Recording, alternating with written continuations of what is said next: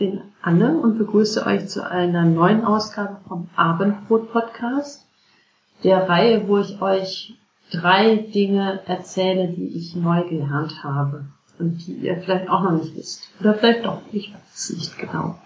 Die erste Geschichte habe ich bei der lieben Nessie gelesen im Blog und da ging es darum, sie hat, glaube ich, irgendwo Traugänse gesehen oder ich weiß nicht genau. Jedenfalls hat sie recherchiert und hat herausgefunden, dass Graugänse gerade im Alter oft homosexuelle Partnerschaften eingehen. Das ist wohl gerade bei Ganter der Fall. Also Ganter verpartnern sich dann vor allem im Alter gerne mit anderen Gantern. Graugänse sind ja tatsächlich auch, ja, gehen monogame Partnerschaften ein, soweit ich das weiß und recherchieren konnte.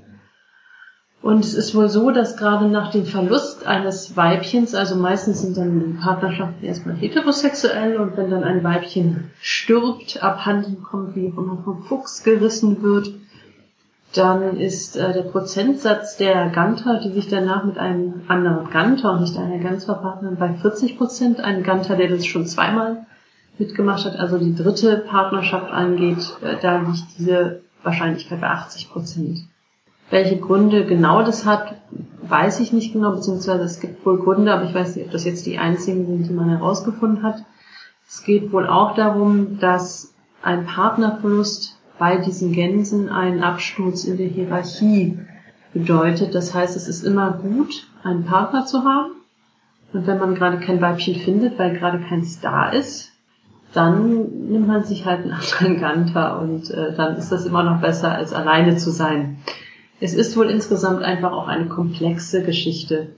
Und es gab in dem Artikel, den die Nessie verlinkt hat und wo ich auch nachgeguckt habe, äh, den schönen Schlussparagraphen, den ich jetzt vorlesen werde. Es ist ähm, ein, ein Text von Kurt Kottschal, wenn das richtig geschrieben ist, ein Zoologe an der Uni Wien und Leiter der Konrad-Lorenz-Forschungsstelle in Grünau, der dann sagt, Homosexualität im Tierreich ist die Regel, sie ist ein natürliches Phänomen.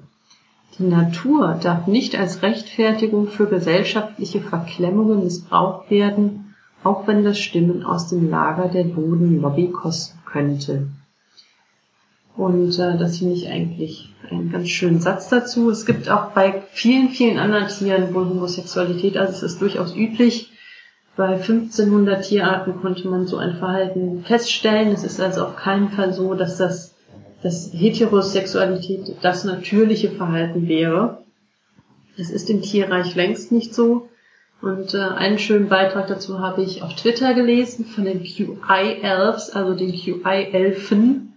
Und ähm, QI ist eine Sendung im BBC, glaube ich, in Großbritannien, moderiert von dem wunderbaren Stephen Fry. Es ist eine Wissenssendung, sie geht ein bisschen in die Richtung von dieser Sendung Genial daneben, hieß sie, glaube ich, mit Egon Walder, die es bei uns mal gab.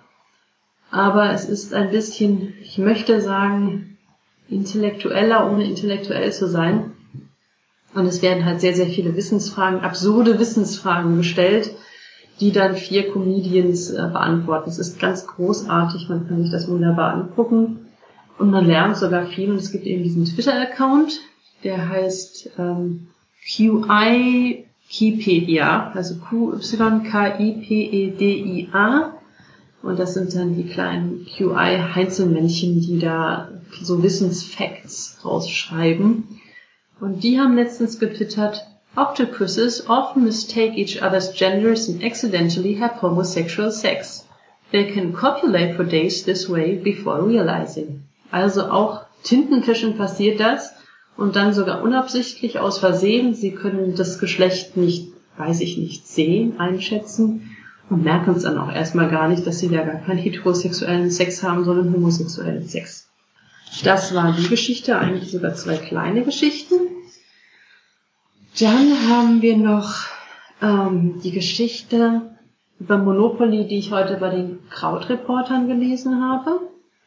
Äh, ein relativ langer Artikel. Es gibt wohl auch ein neues Buch, dessen Titel beziehungsweise vor allem diesen Autoren mir entfallen ist. Es war auf jeden Fall eine, Moto äh, eine Autorin, das reiche ich dann auf dem Blog noch nach, beziehungsweise gucke es gleich nochmal nach.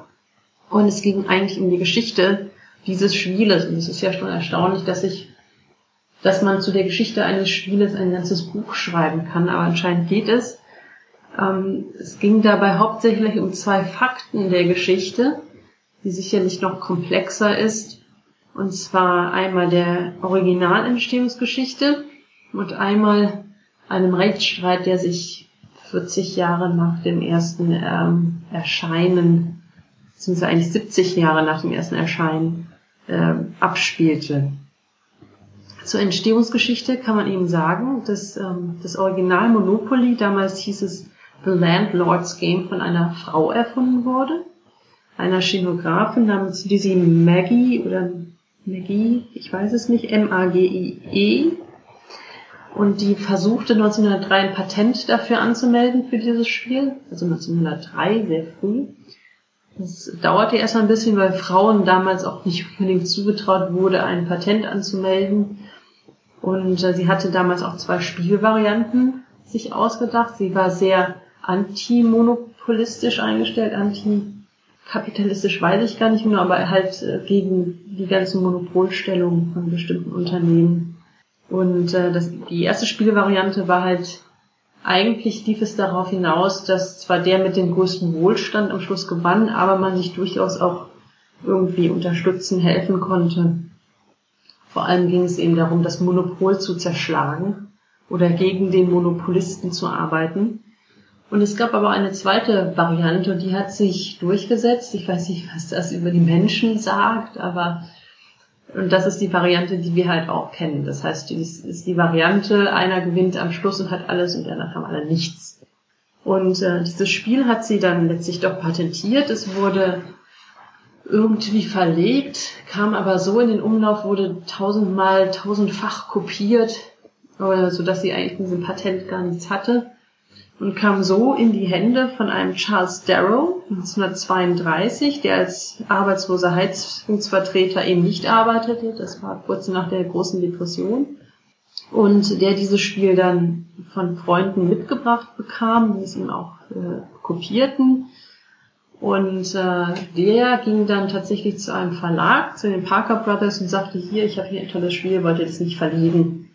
Und äh, dann haben sie ihm das quasi abgekauft und verlegt und haben gleichzeitig tatsächlich auch noch äh, Lizzie Maggie dieses Spiel abgekauft, ohne dass sie wusste, dass es diese zweite Variante gab und hatten so dementsprechend das Monopol auf das Spiel Monopoly. Haben das fleißig verkauft, verkauft, verkauft, verkauft. Wer hat es nicht schon gespielt? Insofern wird es immer noch verkauft.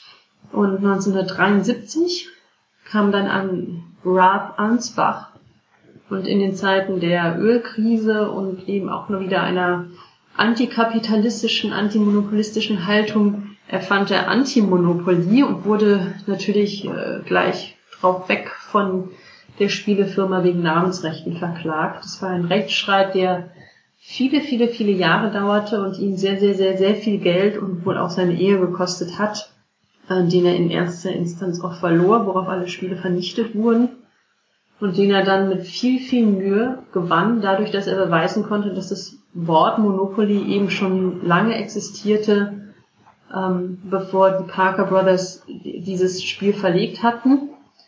Und zwar tatsächlich, indem er wohl dieses Ehepaar ausfindig gemacht hat, zufällig, dass damals dem Charles Darrow dieses Spiel mitgebracht hat und die ihm sagen konnten, nein, das hieß vorher schon so und wir haben das dem eigentlich erst gezeigt, er hat sich das gar nicht ausgedacht und auf Basis von äh, diesen Fakten konnte er dann beweisen, Monopoly ist kein Namensrecht von den Parker Brothers und ich darf sehr wohl mein Anti-Monopoly verlegen. Und das hat ihm dann im Nachhinein wohl auch wieder viel Geld gebracht.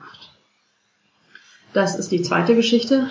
Die dritte Geschichte ist sehr kurz, aber es ist trotzdem was, was ich heute gelernt habe, was ich sehr gut fand, was ich sehr positiv fand, was für die meisten von euch sehr, sehr, sehr irrelevant sein wird aber bei uns macht ein neuer Kiosk auf. Ich wohne hier im Ruhrgebiet. Da sind quasi Kioske, Bütchen, Trinkhallen an jeder Ecke. Und tatsächlich sind hier auch Trinkhallen an jeder Ecke. Also die nächste Trinkhalle ist gegenüber von meiner Straßenbahnhaltestelle. Die Straßenbahnhaltestelle ist ungefähr vier Häuser weit weg. Wir wohnen in der Nummer 8 Die Straßenbahn ist direkt am Ende der Straße, da wo die Nummer eins und zwei sind. Und da gegenüber ist dann nochmal ein kleines Bütchen. Also das ist, ich bin sehr, sehr schlecht in Entfernung schätzen, aber es ist sehr, sehr, sehr nah. Und jetzt macht aber in der Straße, in der gleichen Straße, wo wir wohnen, in der Nummer eins noch ein Kiosk auf. Das heißt, der ist dann nochmal, was weiß ich, 20, 50 Meter näher. Und zwar, ich kann ihn quasi von unserem Balkon aus sehen. Bin mal gespannt, was das jetzt für unsere Zukunft bedeutet, wenn der nächste Kiosk noch näher dran ist als der, ähm, der bisher nächste Kiosk. Aber es ist tatsächlich, das Klischee ist wahr. Vielleicht nehmt ihr das als Information mit. Im Ruhrgebiet sind überall Bütchen. Und ich komme aus, ursprünglich aus Köln, bei uns hieß das auch Bütchen. Steht's ein Bütchen. Ja. Das sind eigentlich die drei Sachen, die ich gelernt habe.